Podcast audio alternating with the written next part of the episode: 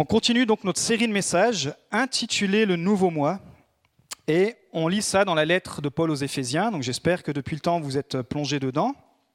On trouve l'histoire de l'église d'Éphèse dans un autre livre de la Bible, le livre des Actes au chapitre 19, que vous pourrez lire aussi. Et on se rend compte qu'en fait, à l'époque, avec une population de près de 500 000 personnes, Éphèse était la quatrième plus grande ville du monde connue au 1er siècle. Donc elle était située dans la province romaine d'Asie mineure, aujourd'hui à l'est, à l'ouest pardon, de la Turquie, mais c'était aussi un grand centre commercial, etc. C'était vraiment une ville dynamique, mais elle était surtout aussi connue pour euh, pourquoi? Je vous en avais parlé, peut-être vous avez oublié, pour son temple, et c'était celui de Diane pour les euh, Grecs et d'Artémis pour les autres. En tout cas, euh, elle avait deux noms cette, cette idole, ce temple, et c'était aussi l'une des sept merveilles du monde antique. Son temple avait trois fois plus, pour vous imaginer, trois fois la taille du, Parthénon d'Athènes. Et c'est pour ça qu'il attirait des gens du monde entier. Pourquoi je vous parle de tout ça? Parce que c'est important de comprendre le, contexte d'une lettre quand vous la lisez. Euh, elle est adressée aux Éphésiens, mais elle nous est aussi adressée. Et dans cette culture qui était une culture idolâtre, une culture, on va voir aussi, de débauche, parce que dans les temples antiques, euh, il y avait de la prostitution qui était faite euh, pour honorer les, les, déesses, pour honorer les dieux. Et dans toute cette culture, littéralement, Éphèse était connue pour l'occultisme ce qu'on appelle une ville vraiment, vraiment sombre. Et quand vous devez implanter une église, ce serait la dernière ville où vous avez envie d'aller. Parce que vous dites, là, vous allez dans cette ville, il va y avoir un combat spirituel énorme. Ça va être juste très très dur de percer, et pourtant c'est là que le Saint-Esprit euh, a conduit donc Paul et ses amis, et c'est cette histoire qu'on lit et qu'on voit euh, dans, dans, le livre des Actes, parce que cette ville, elle va devenir le centre apostolique, l'un des plus grands centres apostoliques aussi de l'époque. Donc c'est pour ça que la lettre des Éphésiens est vraiment euh, importante dans la littérature chrétienne, mais notamment dans la compréhension de la doctrine et de la mise en pratique. Et ici, on voit que Paul est resté euh, trois mois dans un premier temps dans les synagogues. Vous savez qu'au premier siècle, il n'y avait pas des églises comme ça, ils utilisaient les synagogues juives. Et il a enseigné, et ensuite ils ont planté une église. Et en deux ans, Imaginez-vous, en deux ans, la ville entière a été évangélisée, donc 500 000 personnes, ainsi que toutes les villes et provinces. Ça a été une des plus grandes expansions euh, de la première église qui a été implantée euh, dans cette ville. Enfin, ça a été la plus grande, parce que c'était la première église. Et écoutez bien, la percée de l'évangile était tellement puissante, était tellement palpable, était tellement vécue par les gens, pas juste intellectuellement, mais, mais spirituellement, que l'économie de la ville en a été touché. Je vous ai dit que ce qui attirait les gens, c'était le temple. Et autour de ce temple, il y avait tout un commerce. Il y avait tous des gens, qui, des fabricants d'idoles, des fabricants de, de, toutes sortes de choses, de toutes sortes de babioles, qui vendaient et qui vivaient de ça. Quand le christianisme s'est implanté, historiquement, on retrouve que, au bout de 50 ans, tous ces temples les temples euh, païens. La quasi-totalité ont été, euh, ont été fermés. Et ce qui s'est passé, c'est que là, au bout de deux ans, l'expansion était tellement rapide que les gens se convertissaient et ils comprenaient, ils abandonnaient leur travail, parce que c'était un travail pour eux, mais ils comprenaient que c'était un travail qui était malsain, et ils abandonnaient le culte de Diane. Tellement mis un foin, j'ai envie de dire, pour parler euh, euh, euh, cash dans la ville, que les, que les fabricants et les commerçants se sont mis en mode CGT, se sont mis en mode rebelle, et ils ont voulu virer tous les chrétiens de la ville. Ils se sont dit, mais c'est pas possible, à cause des chrétiens, on perd notre emploi, à cause des chrétiens, le temple de Diane n'est plus, n'est plus notre source de revenus, etc. Et l'Église a dû tenir bon. Et vous savez, parfois, moi, je me fais des, petites, euh, des petits retours en arrière et je me dis, et moi, si j'avais été chrétien, si j'avais été païen, donc que je travaillais là-dedans et qu'après je me suis converti, est-ce que j'aurais abandonné mon travail pour suivre Jésus? Là, littéralement, c'était une prise de risque, de dire, bon, je vais abandonner mon travail qui dépendait de ce, de ce culte de Diane, de, ce, de cette idolâtrie. Comme je vous ai dit, autour de ça, il y avait du sacrifice, il y avait de la prostitution, il y avait vraiment des choses abominables. Mais quand les chrétiens se sont convertis à Jésus, l'impact a été tellement immense que l'économie de la ville a été touchée. Et vous savez, si on pense avec nos émotions pour dire, oh bah quand même, la pauvre ville, imaginez-vous, tous les gens qui vont être au chômage. Mais la puissance de l'évangile, elle, elle va plus dans le salut de notre âme que simplement avoir un soutien financier. Et ces chrétiens ne se sont jamais plaints. D'ailleurs, l'église d'Éphèse a été une grande église qui a été prise après par, par un jeune pasteur. Son nom va peut-être vous dire quelque chose, Timothée, et qui est devenu une méga church. Et les gens n'ont jamais manqué de rien, etc. Mais pour vous dire, euh, parfois, et pas parfois, l'évangile vient aussi bouleverser la culture de notre ville, la culture de nos vies, la culture là, dans ce cas-là, c'était la culture économique, mais aussi la culture culturelle, j'ai envie de dire. Ça a complètement changé le visage de cette Église. Mais, comme on lit dans l'Apocalypse, pratiquement euh, beaucoup d'années, des dizaines d'années plus tard, cette Église avait perdu son premier amour, c'est ce que Christ va leur reprocher. Et aujourd'hui, si vous allez en Turquie, cette méga church n'existe plus. Et c'est pour ça que l'Apocalypse sur ces sept lettres nous interpelle, parce que pour dire à un moment donné, on prend une photo de vous, vous êtes bouillant pour Jésus, vous êtes à fond pour Dieu, mais dans 10, 15, 20 ans, où est ta foi? Où est, où est ton sans compromis Où est ta passion pour Jésus? Et ici, euh, cette, lettre qu'on lit, c'est vraiment une lettre qui est très importante. Vous savez que c'est la lettre que le, prêtre euh, Martin Luther, pardon, a lu quand il allait dans un séminaire euh, catholique. Et il s'est converti il a compris que le, catholicisme était une fausse doctrine. Il a compris que le salut, c'était par la grâce. C'est en lisant cette lettre qu'il a compris le salut par la grâce et qu'il a fait partie des réformateurs et que le protestantisme est né. Donc quand on vous invite à lire aussi des lettres, quand on vous invite à lire la parole de Dieu, derrière il y a tout un contexte historique qui vient nourrir notre histoire, qui vient nourrir ce qu'on appelle l'apologétique, la défense de la foi. D'où vient notre foi? Où va notre foi? Pourquoi nous avons la foi? Et pourquoi Paul aussi a écrit cela? Et pourquoi aujourd'hui cette lettre est encore d'actualité pour nous?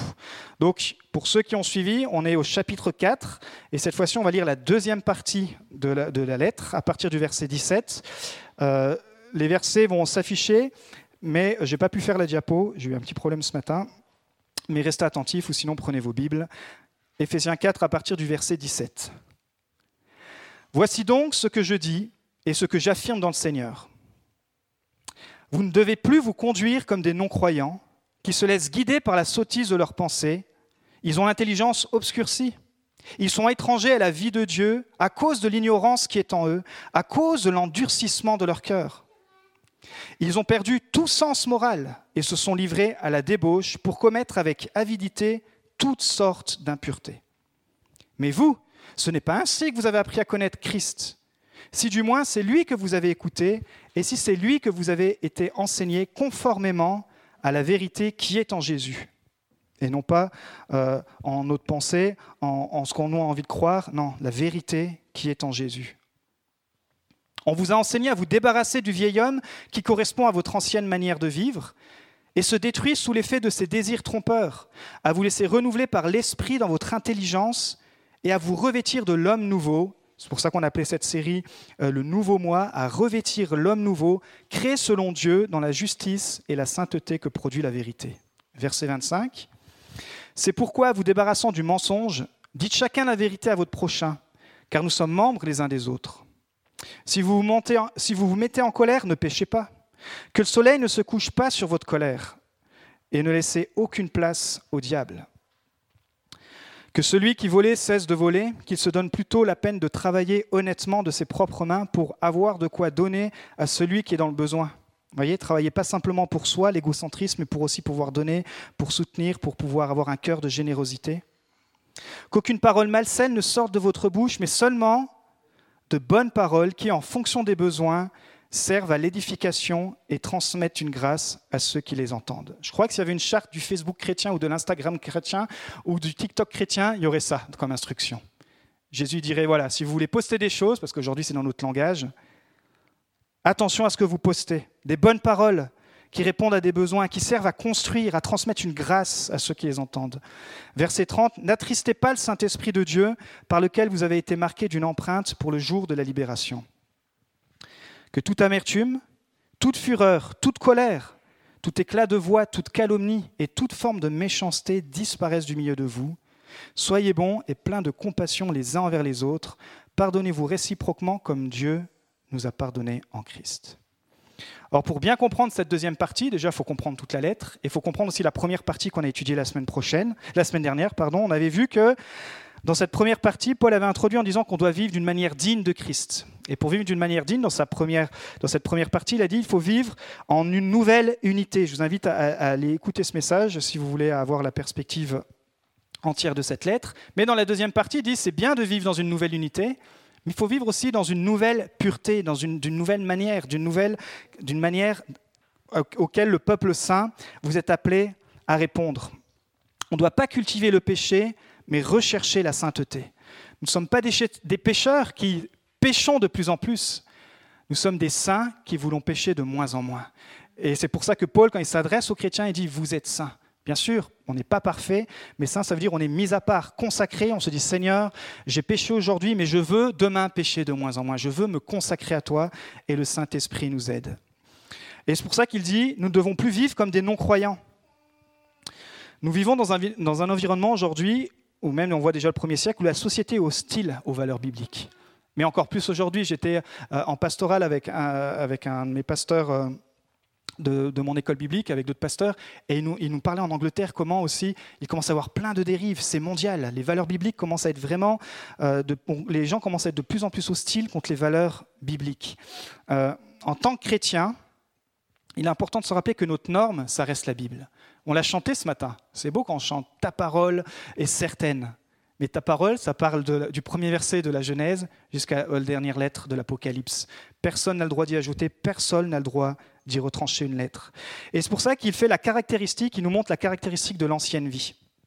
Ce matin, le titre de mon message, c'est Six nouvelles attitudes. Mais avant d'arriver à six nouvelles attitudes, Paul nous dresse un peu le portrait de l'ancienne vie au verset 17, Voici donc ce que je dis et ce que j'affirme dans le Seigneur, vous ne devez plus vous conduire comme les non-croyants, qui se laissent guider par la sottise de leurs pensées. Ils ont l'intelligence obscurcie et sont étrangers à la vie de Dieu à cause de l'ignorance qui est en eux, à cause de l'endurcissement de leur cœur. Ils ont perdu tout sens moral et se sont livrés à la débauche pour commettre avec avidité toutes sortes d'impuretés. Il parle d'un cœur dur. Comment c'est possible? Comment c'est possible de rejeter la lumière de Christ? C'est possible parce que c'est écrit et parce qu'on le vit tout autour de nous dans Jean 1,5, il dit La lumière brille dans les ténèbres et les ténèbres ne l'ont pas accueilli. C'est pour ça qu'il dit que quand on durcit notre cœur, on a l'intelligence obscurcie dans trois domaines. Les yeux obscurcis. Et Paul a parlé Ouvre les yeux de mon cœur. Il y a aussi un message là-dessus. La compréhension obscurcie et l'esprit obscurci. Il y, a, une pensée qui est là, il y a une intelligence qui est là, qui est obscurcie, qui se limite à cette intelligence du monde, aux émotions de ce monde, aux valeurs de ce monde mais avec la présence du Saint-Esprit, on va vers quelque chose qui est saint, vers quelque chose qui est uni. Quelqu'un a écrit, c'est le pasteur John Stott, l'endurcissement du cœur entraîne l'obscurcissement de la pensée, puis, et c'est là le jugement de Dieu, l'insensibilité de la conscience, aboutissant finalement à l'inconduite. Ayant perdu toute sensibilité, ils perdent aussi tout contrôle d'eux-mêmes. Et c'est pourquoi ce texte, pour que ce texte qui est mis en parallèle avec Romains 8, 26 dit, c'est pour cette raison que Dieu les a livrés à des passions déshonorantes. Leurs femmes ont remplacé les rapports sexuels naturels par des rapports contre nature. De même, les hommes ont abandonné les rapports naturels avec la femme et se sont enflammés dans leurs désirs les uns pour les autres. Ils ont commis homme avec homme des actes scandaleux et ont reçu en eux-mêmes le salaire que méritait leur égarement. Parce que dans le culte de la Diane, dans le culte d'Éphésiens, ou même à Rome, il y avait cette culture. Il y avait cette, cette débauche. Et Paul rappelait que ça, c'est l'ancienne nature. Toute cette débauche, tout ce culte, toute cette idolâtrie, c'est quelque chose qui est de l'ancienne nature. Mais voici la caractéristique de la nouvelle vie en Christ. Mais vous, c'est pas ainsi que vous avez appris à connaître Christ. Si du moins c'est lui que vous avez écouté, et si c'est lui que vous avez été enseigné conformément à la vérité qui est en Jésus. Encore une fois, attention à ce qu'on écoute. Attention à ce que vous vous mettez dans les oreilles. Encore plus pendant cette période où on a été enfermés les uns chez nous, les uns les autres. Il y a toutes sortes de voix, toutes sortes de choses qui se sont élevées. Et ici, il dit attention, attention, ce n'est pas ainsi que vous avez, si c'est ainsi que vous avez appris à connaître Christ, si c'est lui qui vous a enseigné, on vous a enseigné à vous débarrasser du vieil homme qui correspond à votre ancienne manière de vivre et se détruit sous l'effet de ses désirs trompeurs, à vous laisser renouveler par l'esprit dans votre intelligence à vous, revêtir, de l'homme nouveau, créé selon Dieu, dans la justice et la sainteté que produit la vérité. Tu voilà, il y a un conflit d'enseignement. Parce que bien sûr, à Éphèse, si vous étudiez la ville, il y avait aussi toutes sortes de voix qui s'élevaient. Et Paul dit, voilà ce qu'est l'enseignement biblique. Voilà à quoi on vous enseigne. Voilà ce que euh, la parole enseigne. Vous avez appris, vous avez écouté, vous avez été enseigné en Christ. Le Saint-Esprit, c'est cette personne de la Trinité qui nous enseigne. Et dans ce nouveau mois, Paul nous dit, ça impose un nouveau vêtement. On est revêtu, la parole parle aussi d'un vêtement de louange. On enlève le vêtement de deuil pour mettre un vêtement de louange, mais ici il parle d'un nouveau vêtement, du nouvel homme. Une nouvelle manière de vivre, un nouveau style de vie moral aussi. On ne devient pas des moralisateurs, mais on a un style de vie moral qui correspond aux valeurs bibliques. Alors oui, certains vont peut-être nous traiter de moralisateurs parce que vivent dans un autre style de vie, et ce sera leur droit. Mais voici les six attitudes. Alors, c'est vrai que ça peut paraître très moralisateur comme, euh, comme texte de Paul, parce que euh, voilà ce qu'il faut faire et voilà ce qu'il ne faut pas faire. Mais vous savez, c'est important de lire la Bible, mais c'est important de laisser la Bible vous lire aussi. Et c'est pour ça que je vous invite vraiment à lire ces textes quand on les travaille le dimanche, parce que si vous laissez la Bible vous lire, lire vos comportements, lire votre attitude, elle dit que c'est un miroir, alors Seigneur, vous arrivez, vous disposez, et peut-être vous avez déjà euh, vos cœurs qui sont disposés. Voici six, six nouvelles attitudes, des exemples très concrets. Dire la vérité, maîtriser sa colère, être honnête dans son travail, être bienveillant dans ses paroles, savoir pardonner, aimer, maîtriser ses instincts sexuels. Premier point, ne pas mentir. C'est ce qu'il dit, c'est pourquoi vous débarrassant du mensonge, dites chacun la vérité à votre prochain, car nous sommes membres les uns des autres. Dans Proverbe 6, 19, il dit Le faux témoin qui dit des mensonges est celui qui provoque des conflits entre frères. Salomon, qui a écrit la majorité des proverbes, il était bien conscient de ça. Et très tôt dans son ministère, il va devoir gérer un conflit. Alors, ce n'est pas entre frères, mais c'est entre sœurs, plus spécifiquement même entre mamans il y a deux mamans qui vont avoir chacune un bébé, mais un matin, donc ça devait être deux voisines, un matin, il y en a une des deux qui perd son bébé. Alors, la, maman qui a perdu son bébé, il y a un enfant là, qui est, un enfant qui est présent pour deux mamans. Et les deux se présentent devant Salomon. Ils disent, cette femme n'est pas la mère, c'est mon fils. Elle m'a volé mon fils. Et l'autre maman dit, bah non, c'est mon fils, c'est cette femme qui me l'a volé, c'est son fils qui est mort, etc. Et puis ça parade, ça, ça va dans tous les sens. Donc, il se présente devant le roi Salomon. Et Salomon va utiliser la sagesse pour discerner le mensonge. Et alors l'esprit de discernement, il va dire, bon ok, alors pour discerner le mensonge de celle qui dit vrai de celle qui dit faux, je ne sais pas vous comment vous aurez fait, moi je ne sais pas comment j'aurais fait, aujourd'hui ici il y aurait des tests ADN, etc. Il dit bah, apportez-moi une épée. Comment ça? Apportez-moi une épée bien aiguisée. Vous voyez l'enfant, vous vous le disputez Eh bien je vais le trancher en deux et je vais en donner à chacune une partie. Et là la vraie maman, elle dit non, non, non, non, c'est bon, gardez l'enfant en vie, laissez l'enfant à l'autre maman, euh, je préfère que mon enfant soit en vie. Et là Salomon va dire voilà le cœur de la vraie maman et l'autre, tu es une menteuse. Vous voyez, il faut avoir du discernement. Et le problème est que parfois, euh, avec, avec tous les mensonges qu'on entend, il y a aussi l'esprit du mensonge. Parce que le diable est appelé le père du mensonge. Il est le prince de ce monde et il est le père du mensonge. Et c'est pour ça qu'il est important d'avoir le Saint-Esprit qui nous aide à discerner le vrai du faux. Et notre point de repère, ça reste la parole de Dieu. Ça reste la parole de Dieu. Deuxième chose, il parle de dominer sa colère. Si vous vous mettez en colère, ne péchez pas, que le soleil ne se couche pas sur votre colère et ne laissez aucune place au diable. On va voir quelques points pour traiter la colère. Première chose, la colère silencieuse est aussi destructrice que la colère explosive. Il y a des gens, euh, on dit c'est le loup qui dort, vous savez, ils font pas de bruit. Puis tout à coup, bah, ça explose, vous savez pas d'où ça vient, ils ont gardé les choses, bah, c'était le cas d'Ésaü, Genèse 27, 41. Ésaü conçut de la haine contre Jacob à cause de la bénédiction dont son père l'avait béni. Et Ésaü disait en son cœur, Les jours du deuil de mon père vont approcher, je tuerai Jacob mon frère. Cette colère qui a été enfouie pendant des années, ce manque de pardon, ça crée de la haine jusqu'à tuer son propre frère, vouloir tuer son propre frère. Donc, encore une fois, sois vigilant, ne laisse pas la colère ronger ton cœur, ça va ruiner ta vie et celle de tes proches. La colère ruine aussi tes relations. Proverbe 30, 33, la pression du lait produit la crème, la pression du nez produit le sang, et la pression de la colère produit des querelles. Vous savez ce qu'est la source des querelles? C'est la colère et l'orgueil. Dès qu'il y a de la dispute, dès qu'il y a des colères, on voit dans les proverbes, c'est souvent lié à ces deux attitudes. Troisième chose, Dieu est lent à la colère et nous invite aussi à, à l'imiter. Proverbe 14, 29, Celui qui est lent à la colère a une grande intelligence, mais celui qui est prompt à s'emporter proclame sa folie. Et Dieu se présente comme le Dieu lent à la colère. Et parfois je me dis, waouh Seigneur, heureusement que tu es lent à la colère envers nous. Parce que euh, on a vraiment besoin de ta grâce, et c'est pour ça que toute cette colère qu'il a eue contre l'humanité, c'est Christ qui l'a payé à la croix, et en Christ nous sommes libérés de cette colère. 4. Une réponse douce peut calmer la colère. Si vous êtes dans un environnement colérique, ce n'est pas évident, mais voici ce que le proverbe dit Proverbe 15.1, une réponse douce calme la fureur, mais une parole dure excite la colère. C'est pas évident, hein, en cas de conflit, de, de se mettre du côté. je vais, je vais apporter une parole douce, je vais calmer la tension.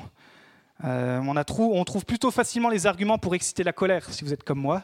Vous êtes fait de chair et d'os, donc vous êtes certainement comme moi. Mais le proverbe dit voilà, soyons doux et calmes. On en a parlé aussi la semaine dernière. 5. La colère peut être un péché. Si tu te mets en colère, ne pêche pas en t'endormant dessus. Si vous vous mettez en colère, ne pêchez point, que le soleil ne se couche pas sur votre colère. Et je vois qu'en en ce moment, depuis des mois, maintenant depuis quelques années, voire deux années, il y a cette colère qui est là dans cet environnement. On nous pousse à la colère, on nous pousse à, nous on a ces sentiments d'injustice qui nous poussent à la colère. Mais dans quel état je me couche le soir? Est-ce que je me couche avec toutes ces pensées de, de, colère J'en veux à ci, j'en veux à celui-là, j'en veux à. Ne vous couchez pas sur votre colère. Vous amènerez la paix dans votre foyer, la paix dans votre âme. Remettez tout ça au pied de Christ. Christ connaît la solution et euh, il ne veut surtout pas qu'on puisse euh, être animé de cette colère, parce qu'à un moment donné, cette colère va ressortir. 6. La Bible nous invite d'ailleurs à renoncer à la colère. Colossiens 3.8, mais maintenant, renoncez à toutes ces choses, à la colère, à l'animosité, à la méchanceté, à la calomnie, aux paroles déshonnêtes qui pourrait sortir de votre bouche. 7. Le sacrifice de Jésus nous sauve de la colère à venir. Vous savez qu'il y a le jour du jugement qui arrive. Et le jour du jugement, qui va être jugé en premier? Son Église. Mais heureusement que Jésus est venu pour nous sauver de cette colère. Il a porté le châtiment, la condamnation est tombée sur lui afin de nous rendre libres. 1 Thessaloniciens 5.9 Car Dieu ne nous a pas destinés à la colère, mais à l'acquisition du salut par notre Seigneur Jésus-Christ. Seigneur, je vais être en toi. Et si ta vie n'est pas encore en règle avec Jésus, j'aimerais te dire, c'est le moment de te mettre en règle, de dire, Seigneur, je veux pouvoir m'approcher de toi parce qu'en Christ, je suis libéré de la colère divine. Troisième point, troisième attitude ce matin, travailler et donner aux autres au lieu de voler. C'est ce qu'il nous dit au verset 28, que celui qui volait cesse de voler qu'il se donne plutôt la peine de travailler honnêtement de ses propres mains pour avoir de quoi donner à celui qui est dans le besoin.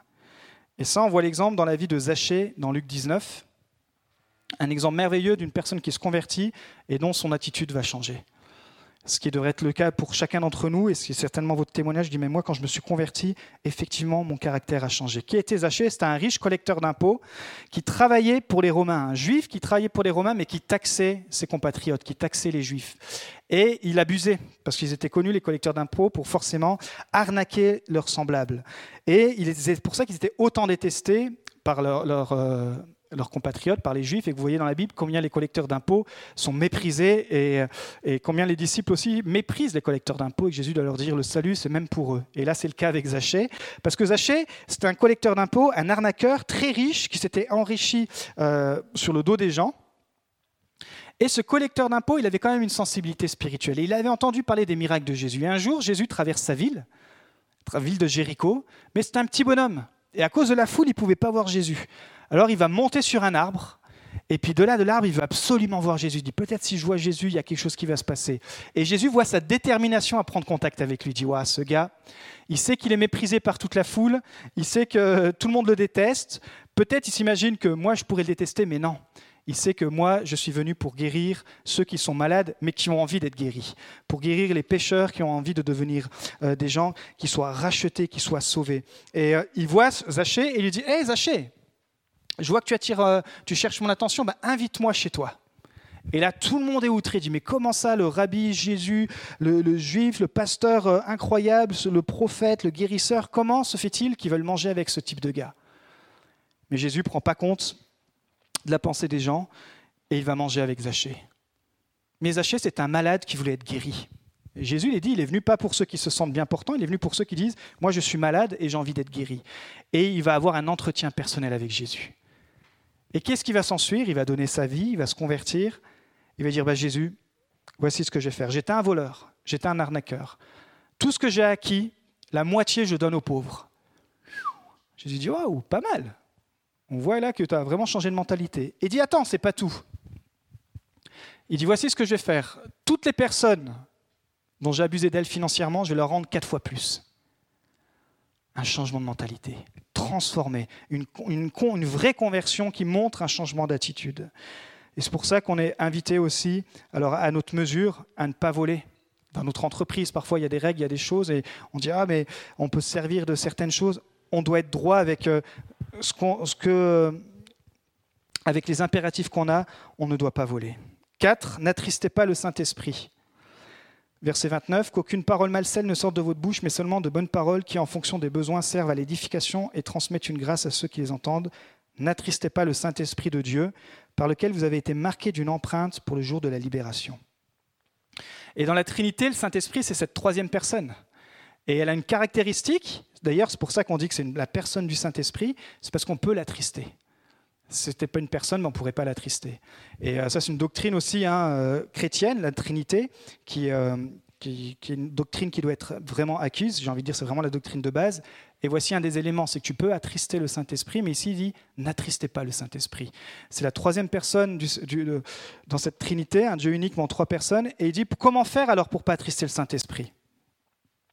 Communiquer pour le bien. Dans sa lettre, Jacques nous parle de l'immense pouvoir de la langue, soit pour le bien, soit pour le mal. Ta langue a le pouvoir de détruire euh, ta famille, de détruire euh, tes amis, ou elle a le pouvoir de construire juste par une petite parole, tu peux commencer une querelle, commencer une division, commencer quelque chose vraiment de, destructeur. Ou au contraire, on a vu, tu peux être quelqu'un qui apaise, quelqu'un qui cherche la paix, quelqu'un qui, qui cherche la réconciliation. Proverbe 12, 18, Celui qui parle à la légère blesse comme une épée, tandis que la langue des sages apporte la guérison. Faites attention celui qui parle à la légère. Dans les discussions, parfois, euh, on parle et on dit plein d'autres choses. Il dit attention, parce qu'à force de parler, tu peux blesser. Tu peux blesser comme une épée. Tandis que la langue des sages apporte la guérison? Est-ce que quand on sort d'une discussion avec toi, dans, tes amis ou dans, les groupes de discussion dans lesquels tu es, tu es une personne qui va apporter la guérison, ou tu cherches peut-être à avoir toujours le dernier mot, à te justifier, etc. Soyons de ceux qui apportent la guérison dans notre langage. Et pour pas trister le Saint-Esprit, il dit aussi de nettoyer notre cœur. Que toute amertume, toute fureur, toute colère, tout éclat de voix, toute calomnie et toute forme de méchanceté disparaissent du milieu de vous. C'est fort comme terme. Imaginez-vous que c'était des lettres qui étaient adressées à Éphèse, mais à toutes les églises du, euh, euh, de l'Asie, et c'était des, mots très forts, des mots choisis, des, textes qui, euh, des, prédications qui étaient très fortes. Verset 32, Soyez bons et pleins de compassion les uns envers les autres, pardonnez-vous réciproquement comme Dieu nous a pardonné en Christ. Donc voilà ce qu'on pouvait voir ce matin, c'est qu'en laissant le Saint-Esprit agir, c'est là que notre nouveau moi va prendre l'avantage sur ton ancien toi. Tu dois apprendre à te débarrasser de ton, vieil, de ton ami, de ton vieux vêtement, pour revêtir un nouveau vêtement. Et c'est ce terme qu'on a qui est utilisé, c'est comme ça que tu deviens saint, c'est-à-dire que tu es consacré. Ce qu'on appelle la sanctification, c'est une marche, c'est euh, une randonnée pour être de plus en plus semblable à Christ. Parfois je tombe, parfois je pêche, mais Seigneur, je veux être semblable à toi et c'est une marche dans laquelle je veux avancer. C'est pas euh, une, épée Damoclès sur ma tête ou dire attention, il faut absolument pas que je pêche. Non, c'est Seigneur, voilà, je, suis dans une démarche honnête. Euh, Saint-Esprit, tu m'éclaires. Il y a des attitudes sur lesquelles il faut que je travaille et je suis en construction avec toi. On travaille ensemble, Saint-Esprit. Cette personne qui est là pour m'enseigner, cette personne qui toujours me conduit à Jésus et le Père nous conduira toujours au Père. Et Jésus nous conduira pardon, toujours au Père. Et je vous, vraiment, je vous encourage à développer votre relation avec le Saint-Esprit. Peut-être vous, vous trouvez votre foi euh, fade ou vos lectures bibliques euh, incompréhensives, c'est parce que vous avez peut-être un pris de la distance avec le Saint-Esprit. Enfermez-vous, comme Jésus le dit, dans votre, dans votre chambre, fermez la porte et dire Saint-Esprit, parle-moi sur ce texte. Je veux lire la Bible, mais je veux que la parole me lise aussi. Ça, ça pourrait être une bonne prière pour cet été. Dire voilà, je vais prendre du temps pour que la parole puisse aussi me lire.